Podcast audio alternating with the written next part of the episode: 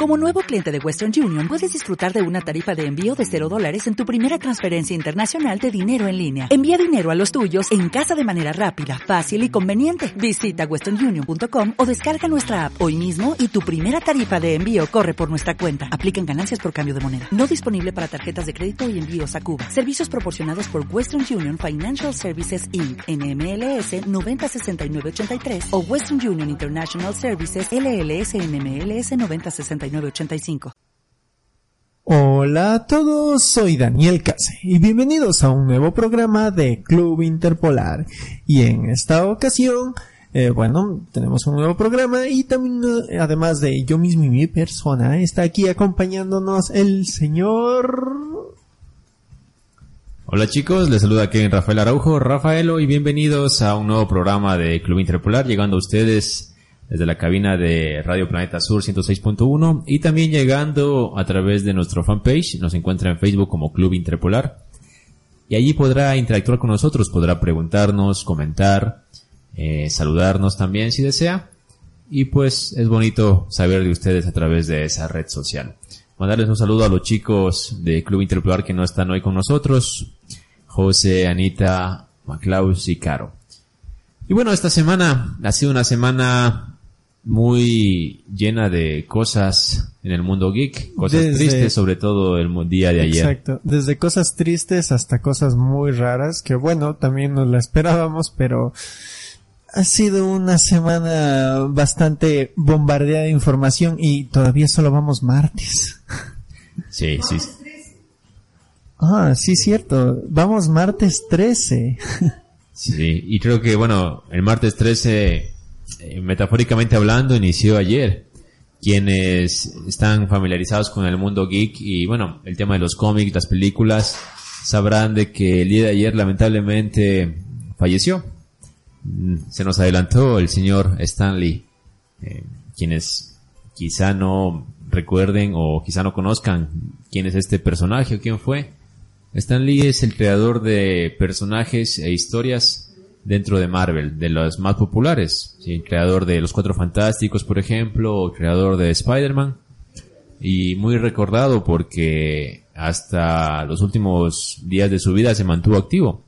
Es decir, por ejemplo, los cameos que él hacía en las películas de Marvel son bastante populares, bastante eh, recordados, memorables e incluso era siempre algo de esperar el buscar la escena en la que aparezca el fabuloso y sobre todo clásico cameo de Stanley. Y pues se nos adelantó a los 95 años de edad. Eh, era algo, quizá que muchos de los fans de una u otra manera sabían que iba a pasar tarde o temprano porque bueno, llegar a 95 años ya es algo épico. Y pues eh, en cualquier momento sabes que eh, podría ser un instante final en tu vida, ¿no? Casi. Sí, bueno, básicamente, bueno, en realidad la mayoría de, ¿cómo es? De la agrupación de artistas, la mayoría de la comunidad de artistas en internet y demás ya le han dedicado sus propias, eh, sus propias obras, sus propios eh, fan arts dedicados a, esta persona que básicamente hay, es, fue un algo principal dentro del uh, de cómo es de la cultura geek de la cultura común que ahora nos rodea. Uh, como tú bien dijiste básicamente él y Jack Kirby es los dos originaron mucho de lo que es Marvel y Steve Ditko. Exactamente. Ay, bueno la, la triada de los cómics de Marvel se, se nos fue. Sí y pues yo bueno mencioné un poquito Spider-Man y Cuatro Fantásticos, pero bueno, hay que también decir de que no solamente esos personajes creó Stan Lee, también creó personajes como eh, Hulk, Doctor Strange, Daredevil. Hace poco hablamos de hecho de Daredevil y su tercera temporada. Creó a Black Panther, o, co-creó, mejor dicho, a, también a los X-Men. Eh, también personajes como Ant-Man, Iron Man y Thor. ¿Sí? Entonces, básicamente, todos los personajes más populares dentro del universo cinematográfico de Marvel y de las películas de superhéroes, pues tuvieron algo que ver con Stan Lee. Y es importante mencionar de que Stan Lee quizá era el, el último gran sobreviviente del, de los eh, primeros creadores de cómics, ¿sí? Como, como dijo Case, Jack Kirby, por ejemplo, ya, ya, ya no está con nosotros, pero Stan Lee eh, fue de los que sufrió cuando el cómic no era algo muy bien visto. De hecho, los creadores de cómics eran como considerados, no por decir una rareza, pero sí como, era como un trabajo poco, poco remunerado. Poco remunerado y poco bien visto, porque era como, ¿qué haces? ¿Creas historias? ¿Creas muñequitos? Entonces era como algo no muy bien visto. Hoy en día es cuando realmente somos realmente conscientes de toda la mitología, todo lo que crearon estos personajes. Sí. Estos escritores. Escritores, con los personajes. y bueno, tenemos algunos comentarios. Juan Diego Sarmiento nos manda muchas caritas tristes. Y Álvarez Leonel dice, Stan Lee no creó los personajes, en sí fue Jack Kirby, exactamente, sí, sí lo mencionamos, y dice Leonel Álvarez, pero sí es una pena, exactamente, perdimos a, a como hemos estado diciendo, una de las personas más icónicas e importantes dentro de este mundo de los cómics, y como tú dijiste, él sufrió esa etapa de que antiguamente los cómics solo se veían como un entretenimiento eh, minoritario e infantil hasta cierto punto. Pero lo interesante que vino con Marvel y con toda la hegemonía de los creadores de todo lo que tenemos en conjunto con Jack Kirby, Stan Lee y demás, ellos eh, fundamentaron a, aunque DC ya creaba este concepto de los héroes y demás, en Marvel trataban de darle un sentido un poco más humano, más social. Eh, la típica, voy a utilizar el típico ejemplo de Spider-Man, que Spider-Man tiene que enfrentar cada vez a villanos o a simples criminales y demás, pero al mismo tiempo tenía que enfrentarse a su vida, podía ser adolescente, universitaria, su vida personal. Básicamente no era como una escultura hecha de oro sino era más bien como una estatuilla de barro. Eh, era más humano, le daba un sentido más tridimensional a sus personajes y eso, eso me parecía muy interesante en la historia de los varios cómics que ha tenido Marvel. Sí. De hecho, uno de los últimos mensajes que vi de Stan Lee era uno en los que mencionaba y hacía una reflexión a los seguidores de cómics, a los que, bueno, en este caso lo seguían a él y seguían a sus historias eh, el mensaje que daba era de que mm, básicamente los héroes de ficción que él creó fueron con el propósito de mostrarnos a nosotros que podríamos ser buenos, incluso con nuestros problemas, con nuestras diferencias. Saber de que, por ejemplo, hoy en día eh, vemos a una persona con un color de piel diferente o con una religión diferente o con, qué sé yo, unas preferencias eh, sexuales diferentes y lo vemos de modo raro, ¿sí? Pero no somos conscientes de que esa persona al fin y al cabo es igual a nosotros, ¿sí? Entonces, los héroes, eh, en cierto punto que él creaba, también lo hizo como para darnos a entender de que un verdadero héroe no está fijándose en esas trivialidades de la vida, sino que Él salva a todos y se esfuerza por hacer el bien a todas las personas sin importar razones diferentes. Entonces él decía, la persona de enfrente eh, que es de otro color es tu hermano, o la persona que está al lado tuyo que es de otra religión es tu hermano, sí, o sea, cualquier persona. Y la persona que, un chico que pasa enfrente y lo hacía a manera de broma puede ser un chico que tiene la fuerza proporcional de una araña, como dan a entender de que podría ser tranquilamente Peter Parker o, una persona con habilidades diferentes, entre comillas, ¿no? Todo esto. Pero lo importante es justamente lo que nos dejan. Las historias, todo lo que creo yo, la razón principal de las historias, no importa el género, si es historia de ficción, eh, drama, una comedia, si busca eh, generar un, una emoción en la persona que, la consume y si esta emoción hace que cambie para bien la persona, pues creo que es lo más grandioso que como artistas, como escritores, como cualquier creador en cualquier ámbito eh, buscas, ¿verdad? Ciertamente.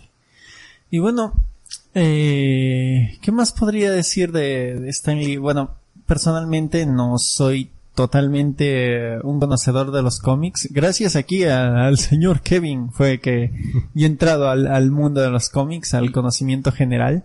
Yo debo decir, por ejemplo, de que realmente eh, yo no soy muy fan de Marvel. O sea, me gusta Marvel, pero no es como mi editorial favorita y eso la gente que me conoce lo sabe. Sí.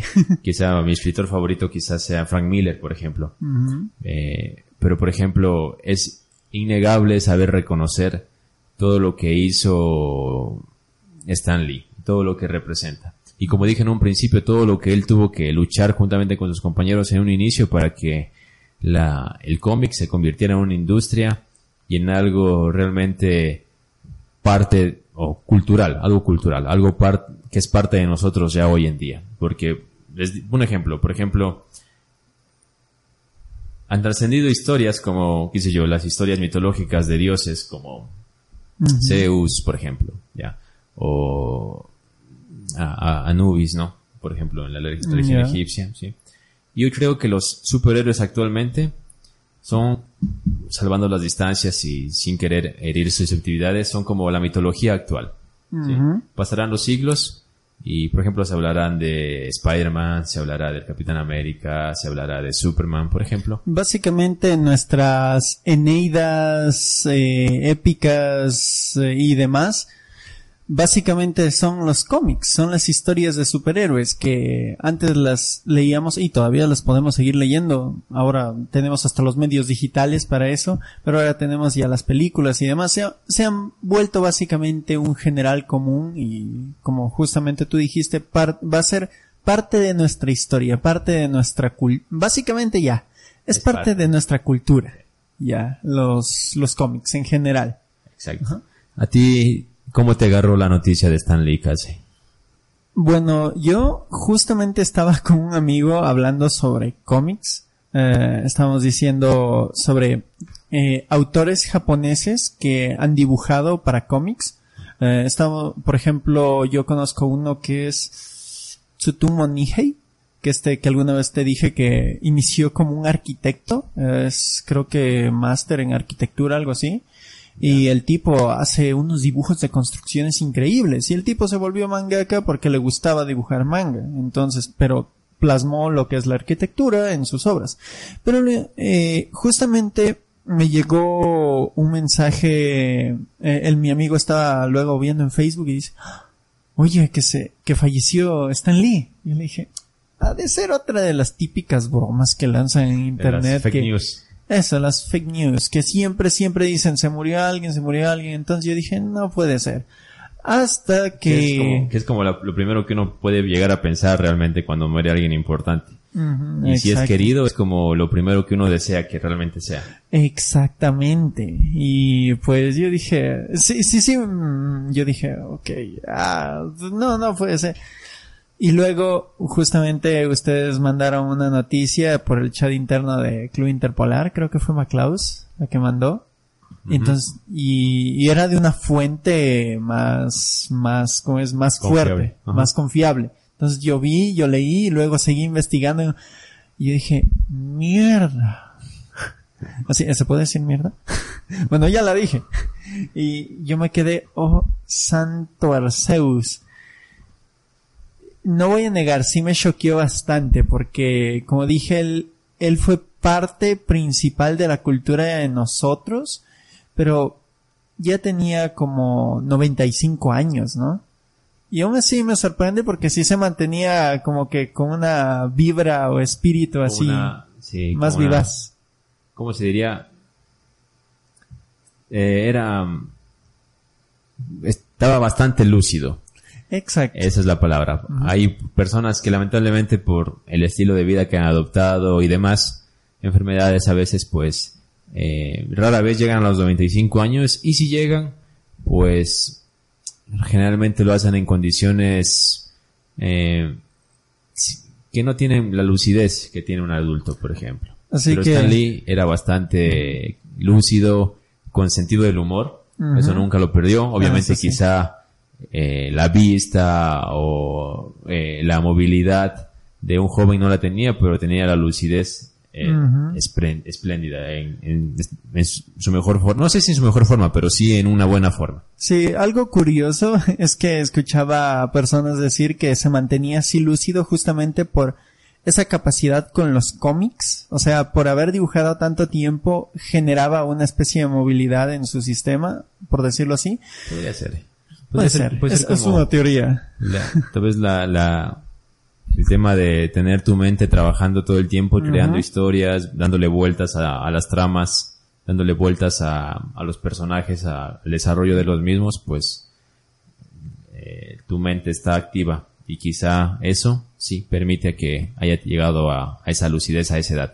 Yo, eh, bueno, la, es- la muerte, la noticia de la muerte de Stan Lee se dio a conocer el día de ayer alrededor de la una de la tarde hora de Ecuador, por ejemplo. Más o menos a esa hora. Yo, justamente es la hora en la que estoy dirigiéndome de mi trabajo a mi, a mi casa para almorzar.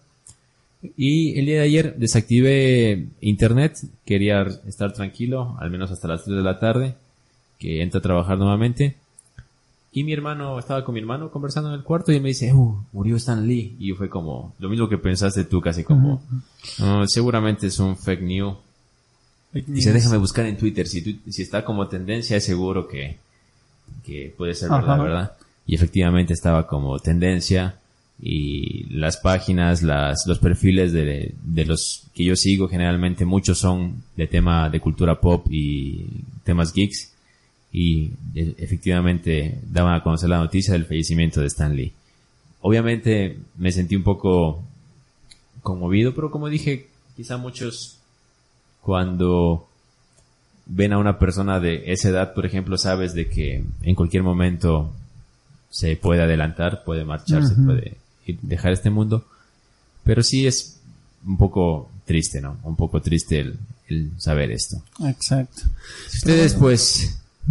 Eh, vivieron la, noticia del fallecimiento de Stan Lee, del señor Stan, eh, coméntenlo en los, en los comentarios, díganle cómo, cómo se sintieron tal vez en su momento, que quizá algo que quieran acotar sobre Stan Lee que se nos ha pasado por alto. Como dije, él es bastante reconocido en los cameos. El último que lo vimos fue el cameo que hizo en Venom.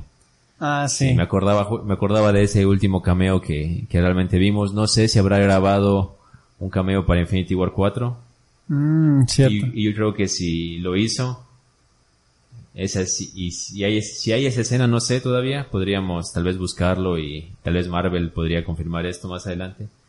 Pero si hay un cameo de Stan Lee en Infinity War, en Avengers 4 mejor dicho, Ujú. sería un momento muy emotivo. Ah, sí. Sí, no, no puedo, no puedo imaginarme como los fans de, de Marvel viendo como el final de una de las franquicias más grandes e importantes hoy en día de, dentro del cine y viendo en ella a uno de los padres de la misma. Sí, sería como muy emotivo, creo yo. O si no, bueno, el último cameo que sería estaría en la película de Venom, que por cierto fuimos a verla, hay un, un video. Pero yo creo que puede haber cameo de Infinity War 4 porque la película ya está en edición.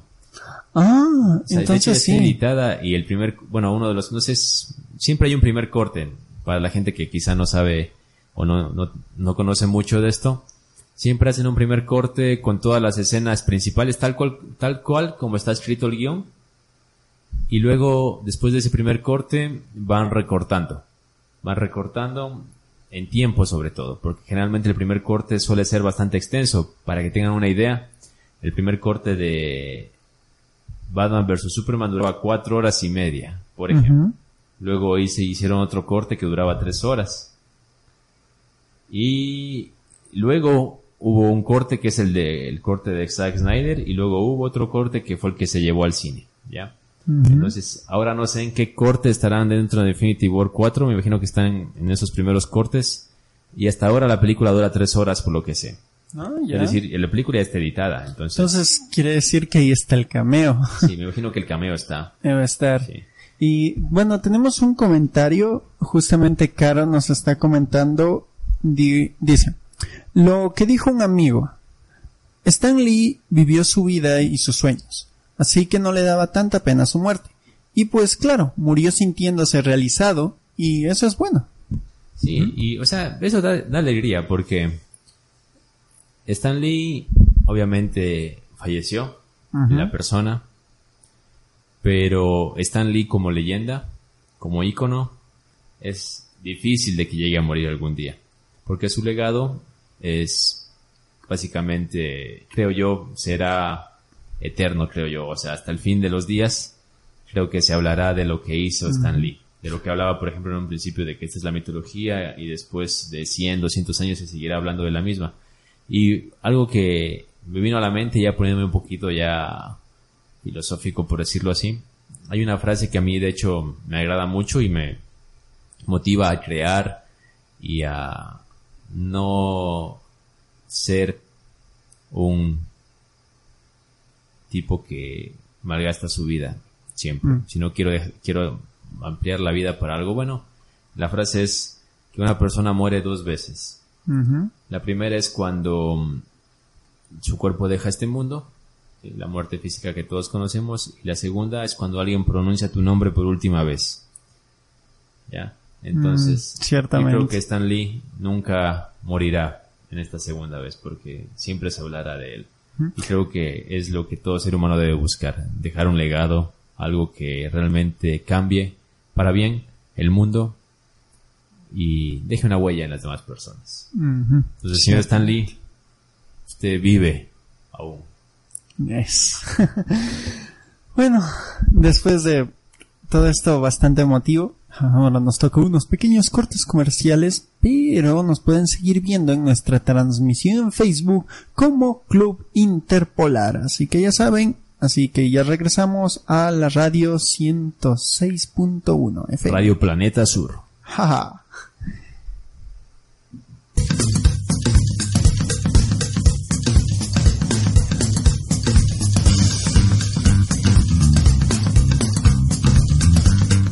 Y seguimos aquí con más de Club Interpolar. Gracias por continuar con nosotros. Quienes estaban en Facebook, pues pudieron compartir un poquito con nosotros y en la radio estaban compar- compartiendo y disfrutando el, el espacio cultural, intercultural. Estamos hablando de Stan Lee y eh, un poquito más acerca de él. Yo quería hacerles escuchar un, un audio, ¿sí? Sobre uno de, un- uno de los youtubers que en su momento seguía bastante, se llama Go el Monitor Geek. Él nos cuenta una experiencia el año pasado, él es mexicano, eh, en un evento de cómics que se llama Conque, la Conque 2017. Y a esa Conque definitivamente fue, o lo que lo motivó a ir, fue el hecho de que Stan Lee se presentó en México en el, año, el año pasado. Y él nos cuenta su experiencia en el Conque, es un video de 7 minutos, al principio habla bastante de cómo le hizo para poder llegar a la Conque, pero la parte final, que es lo que quiero que, que pongan atención, habla un poquito acerca de lo que significa Stan Lee. Y recuerden que este video fue el año pasado, así que ahí les va. Hace dos días que se acabó la conque y apenas tengo tiempo para escribir acerca de lo que viví en esta convención. La verdad es que no sabía si realizar un texto, un video o una reseña. Finalmente me decidí a hacer un video para poderles contar yo mismo la gran odisea que viví para finalmente poder estar a tan solo unos pasos de distancia de Stan Lee. Bueno, para mí, la experiencia con que comenzó hace un par de meses, en los que desesperadamente luchaba por conseguir acreditaciones de prensa. Cuando salió la convocatoria, inmediatamente conseguí todos los requisitos, entre los cuales se encontraban una carta membretada firmada por el editor del medio, credenciales de los miembros, 25.000 likes mínimos en tu fanpage de Facebook, dos años de antigüedad en el medio, la sagrada armadura de Sagitario y una pista de dónde poder encontrar el Santo Grial. Ok, tal vez exageré un poco en las últimas dos, pero el punto es que había un estricto proceso de selección de medios. Tras mandar mi paquete de requisitos, me informaron que los medios seleccionados serían anunciados a más tardar el 25 de abril. Ese día en la mañana, chequé mi bandeja de correo. Nada. Chequé el spam, las promociones, las redes sociales. Nada. Me imaginé que tal vez estaban un poco atrasados y decidí darles un poco más de tiempo. Pasaron los días y yo ya estaba resignado a no ir a la Conque cuando finalmente el 28 de abril me llegó el tan esperado correo asignándome pases de prensa. Hasta ahí todo va bien, sin embargo había un pequeño problema. Resulta que, por mucho que me gusten los cómics y escribir en esta página, mis ingresos económicos no vienen precisamente de aquí, sino del hecho de ser músico y compositor. Mientras se acercaba la fecha de la conque, descubrí que tenía que tocar viernes en la noche y el sábado y el domingo por la tarde. Carajo, eso significaba que no iba a poder estar a lo largo de todo el evento. Solo esperaba no perderme algo muy importante. Aún así, el 4 de mayo por la tarde fui por mis acreditaciones de prensa y tuve la oportunidad de ver varias de las cosas que habría durante la convención, con la ventaja de que había muy poca gente en la fila. Había photoshoots con pantalla verde, con algunos superhéroes de Marvel y exhibiciones de Transformers y Star Wars. El viernes 5 de mayo sí estuve todo el día ahí metido. Pude sacarme fotos con algunos cosplayers, uno que otro despistado que me conoció de la página de Go el Monitor Geek, incluso con la leyenda de la música DMC. Tal vez muchos de ustedes lo conocen por este video.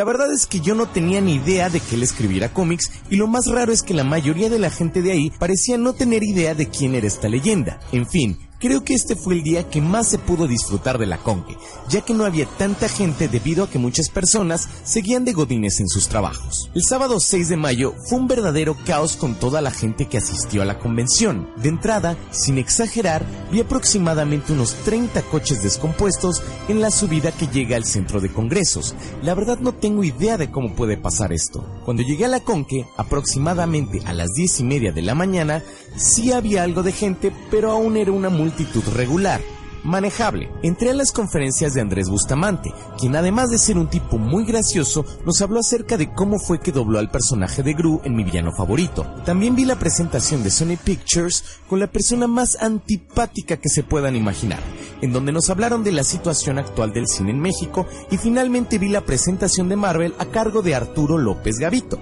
Sí, ese mismo que salía en la academia.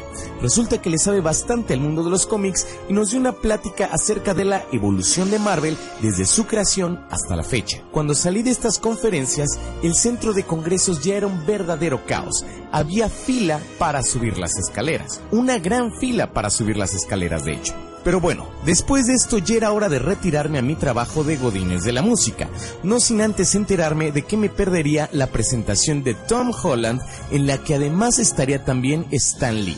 Carajo, el domingo en la mañana amanecí súper cansado.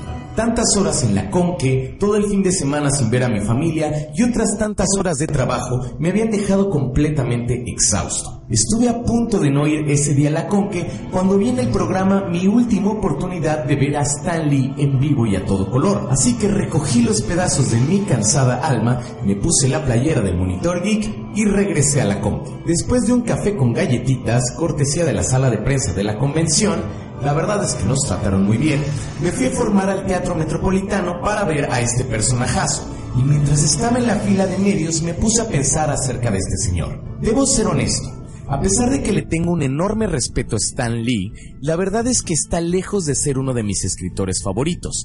Sé que innovó y revolucionó de cierto modo la industria de los cómics. De hecho, he realizado un par de videos al respecto, los cuales puedes ver dándole clic aquí pero también sé que se le atribuyen cosas que realmente no hizo, o no hizo del todo. De un tiempo para acá, es como si Stan hubiera sido el único padre de todos los superhéroes y todos aplauden el momento de su cambio en las películas. En fin, sí tenía ganas de verlo, pero soy consciente de lo que Stan ha hecho y de lo que no ha hecho. Por fin pasamos a nuestro palco de prensa, cerca del escenario. Esperamos un poco y por fin vi entrar a Stan Lee. Carajo de repente sentí como una gran emoción se me atoraba en el estómago.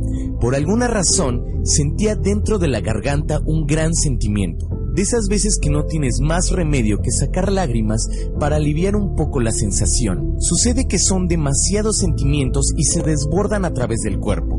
La última vez que sentí esto fue cuando fui a ver a Paul McCartney en vivo.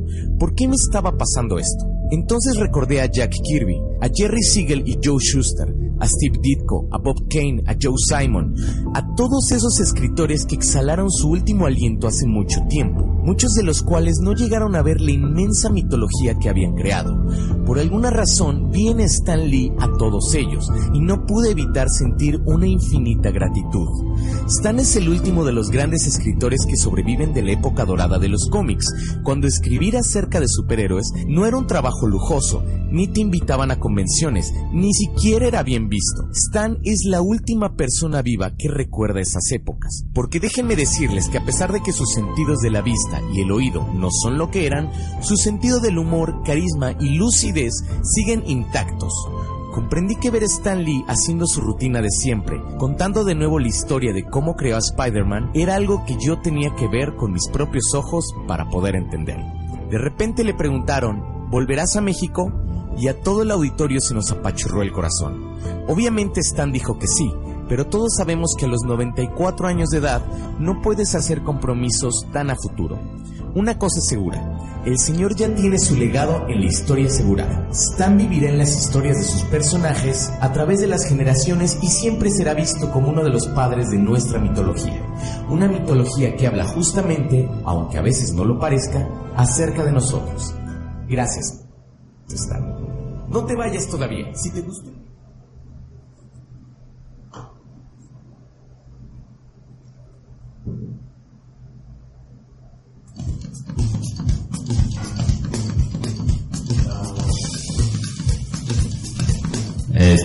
Regreso. Ese fue el video, el audio básicamente del video de Go, el monitor geek, como nos decía justamente Kevin Pilco. Efectivamente es este youtuber y hablaba un poquito de su experiencia de ir a la Conque el año pasado a México y la parte final donde menciona su encuentro o la oportunidad que tuvo de ver a Stan Lee realmente es bastante emocionante, o sea, Ciertamente. ciertamente lo es. A, a- mí me llegó al, al cocoró, como dicen. Sí, a verlo, búsquenlo en YouTube, está como el Monitor Geek y pónganle Conque 2017 y van a poder ver el video y el escuchar este audio. Efectivamente, pues eso. Entonces, gracias Stan. Muchas gracias al señor Stanley por haber creado todo lo que, con lo que creó. Y pues, eh, eso. Creo que ya podemos ir cerrando el poquito. Casi quiere decir algo. Sí, sí. Eh, bueno, había una noticia más, ya un poco para calmar, la- calmar las aguas, no, no es el término, un poco para, para alegrar las cosas. También, como dije, no, eh, aquí mis compañeritos de Club Interpolar me pasaron un video. Eh, sabíamos sobre la noticia. Nosotros tenemos un programa en YouTube que se llama F5 en la que damos constantemente noticias sobre el mundo geek. Y había escuchado esta noticia sobre el rodaje de la película en live action de Detective Pikachu. Detective Pikachu es un spin-off o un juego aparte de la saga de Pokémon, pero nunca pensé que quisieran hacer un live action. Yo pensé que iba a ser como un cortometraje chiquito, algo así. Y este lunes creo que fue, o fue hoy día, lunes. El día de ayer, lunes. El lunes salió la noticia de que eh, salió el tráiler de Detective Pikachu. Yo me quedé, what the fuck? ¿Qué? Con la voz de, Tiene la voz de Ryan de Reynolds. Ryan Reynolds. Yo me quedé, ¿qué demonios pasa aquí? Eh, Pikachu, o sea, al parecer el protagonista de este eh, cómic, eh, digo, de este, de este- de esta película que va a salir, parece que se perdió su padre, algo así, y encuentra un Pikachu. En, es básicamente el mundo de Pokémon, pero en el mundo en que vivimos, en el mundo real. Y este Pikachu comienza a hablarle como una primero aparece, eh, pero cuando comienza a hablarle con esa voz tan, tan grave, no, no, no queda con Pikachu. Es como que. ¿No te gustó? No, sí me encantó. Y por eso mismo, porque las expresiones del Pikachu están muy bien hechas. Me gusta que sea muy pachoncito y todo. Está, está, me gusta cómo está ese, ese, incluso algunas escenas de comedia que tiene el tráiler me gustaron muchísimo. Pero fue de la nada y dije, wow, es la voz de Ryan Reynolds. Y luego recordé que habíamos justamente dicho en un programa del F5 que iba a ser la voz. Y yo dije, de seguro es un chiste o algo así. No. La voz de Ryan Reynolds, el que hace de Deadpool, es Pikachu. Y es del goce, queda súper bien. Luego me contaron, creo que José nos contó que en la versión japonesa, Vuelta es un tipo así de unos 40 años. Imagínense una voz eh, así japonés que diga, eh, Arigato gozaimashita. Ya, pero Que así diga- en un Pikachu. Que diga pica, pica. ¡Pica! Sí, es, es muy raro. Y, Y yo les mostré el tráiler a unas amigas, compañeras que conocen poco realmente de Pokémon y. Pikachu. Y el diseño también eh, tridimensional y la textura y todo les hizo, se les hizo bastante kawaii, bastante tierno Sí. y dulce. Entonces, creo que va a ser un éxito la película. Sí, me gustaron algunos chistes como hay un Pokémon que se llama Mr. Mime, que es como un mimo. Sale un Bul salen Bulbasaurs también. Se- salen Bulbasaurs, pero a mí me gustó, hay una escena en el tráiler que sale un, un Mr. Mime que es como un mimo y es muy gracioso porque, o sea, es eh, crea una pared invisible como es un mimo y ahí se choca el Pikachu, pero también me gustó porque el Mr. Mime tiene muchas expresiones ese Pokémon es tan terrorífico, pero yo digo, bueno, así se vería un Mr. Mime en la vida real. O también está Jigglypuff, que da un poco de miedo, pero, pero así se vería, así se verían los Pokémones en la vida real. Lo que sí, El no- tráiler está en la página de Club Interpolar. Eh, exactamente. Sí, puede ir a verlo y Y si no lo ha visto aún. Nuestra querida community manager estaba ahí pegándose unos momazos y Nuestra querida community manager que nos está corrigiendo cada cinco minutos en, en la transmisión. Sería, estaríamos muy agradecidos contigo, Caro, si borras esos mensajes porque nos estás haciendo quedar mal. Ay, pero bueno, eso, eso ha sido gracias. A ver, eh, que ya, ya estamos ahí en la salidita. Estamos eh, ya en las, en las última parte del programa. Ya, algo, algo, tú, tú qué opinas algo más sobre esta, este tráiler? Me gustó, me gustó. Yo, yo soy, yo soy, voy a ser sincero, no quiero parecer un poser ni nada por el estilo. Yo sé poco realmente de Pokémon. Mi único acercamiento a, a esta franquicia fue Pokémon Go hace algunos meses. Pero, eh, lo, el, el ponerlo a Pikachu en live action y la voz de Ryan Reynolds le da un plus sobre todo a, a lo que será esta película, entonces yo la veré, va a estar bastante divertida. Sí, y- Ah, te quería contar, ya terminé de ver Castlevania. Ah, sí, a ver. Eh, bueno, no- es spoiler. ¿Viste? ¿Qué te pareció la última, última escena? Donde sale Alucard. ¿Dónde sale quién? Alucard. Que está el. Subiendo las gradas. Ajá, to- toda la escena, hasta el final donde tac cierra en negro. Sí, es, es bastante emotiva. ¿Lo viste en doblaje latino? Sí. Porque es, es un poco con, eh, se muestra un poco como el desahogo de Alucard, de- el hijo de Drácula. Eh, El desahogo por todo lo que acontece en la historia, que no vamos a, a ver, porque Alucard es uno de los personajes principales. No es mi personaje favorito, mi personaje favorito es eh, Trevor, Trevor. sí. Pero es un buen personaje. Y pues, te das cuenta que tiene su corazoncito. No, a mí, personalmente, yo he visto pocas ocasiones que en los doblajes se haga bien el acto de llorar. Eh, Sí, no, es muy Pepe Toño. Macías es tremendo actor de doblaje. ¿Quién? Pepe Toño Macías. Ajá. Y no sé, creo yo que él, de hecho, será eh, el que haga la voz de Pikachu. Porque, No. porque es quien hace la voz de Ryan Reynolds. Sí, pero creo que ya vi por ahí, creo que no va a ser. Ah, no va a ser. Ah, bueno. Pero, Pero hubiera sido bueno. podía ser una posibilidad, Pero- por lo que decía. Pero lo que estábamos diciendo, justamente a mí me captó mucho porque el actor de doblaje, ¿cómo es? Pepe Toño Macías. Pepe Toño Macías. Es vegano, por cierto. Pues Ah, porque Sí, es aquí vegano. nuestro amigo Kevin es vegetariano y yo también he decidido reducir un poco mi consumo de carne. Haces bien casi. Sí, ciertamente. Pero lo que decía era que es muy difícil para algunos actores, de- para la mayoría de doblajes, no he, he visto muy pocos que capten la esencia de lo que es llorar. O sea, que se capte por medio de ese doblaje el saber que está llorando, que está sufriendo Sí. el personaje, porque es muy forzado, fingido, sí, sí. pero es ahí que, sí se notó. Es que creo que obviamente una de las una de las razones de actuar no es como interpretarlo en sí, sino sentir. Exactamente.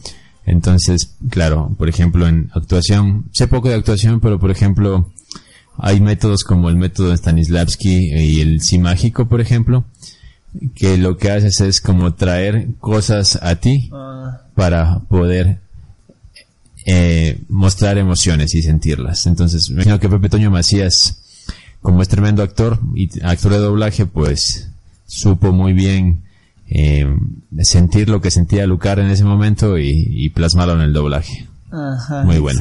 Véala, al- les recomiendo, es una maravilla Castlevania. Y va a haber tercera temporada, deja abierto el final. O sea, o sea, no deja abierto, pero deja, muestra un indicio de quién podría ser el, el villano en la tercera temporada. Y algunas personas que son fans de los videojuegos de Castlevania me dijeron ya quién va a ser ese personaje, ese villano posiblemente y cómo se va a desle- desenlazar. Ah, mira tú. Pero bueno, eh, cierto, una última recomendación. Ya me vi la última temporada de Bojack Horseman y puedo decir que al parecer tengo algo en común con, bueno, mucho en común con el señor Peanut Butter. Miren ustedes. Bueno, esto ha sido todo por hoy. Les agradecemos su compañía el día de hoy. Nos vemos la semana que viene. Ya se viene el Festival de Artes Vivas. Disfrútelas y seamos buenos anfitriones como lojanos. Sí. Nos vemos la próxima semana. Chao. Nos vemos. Chau.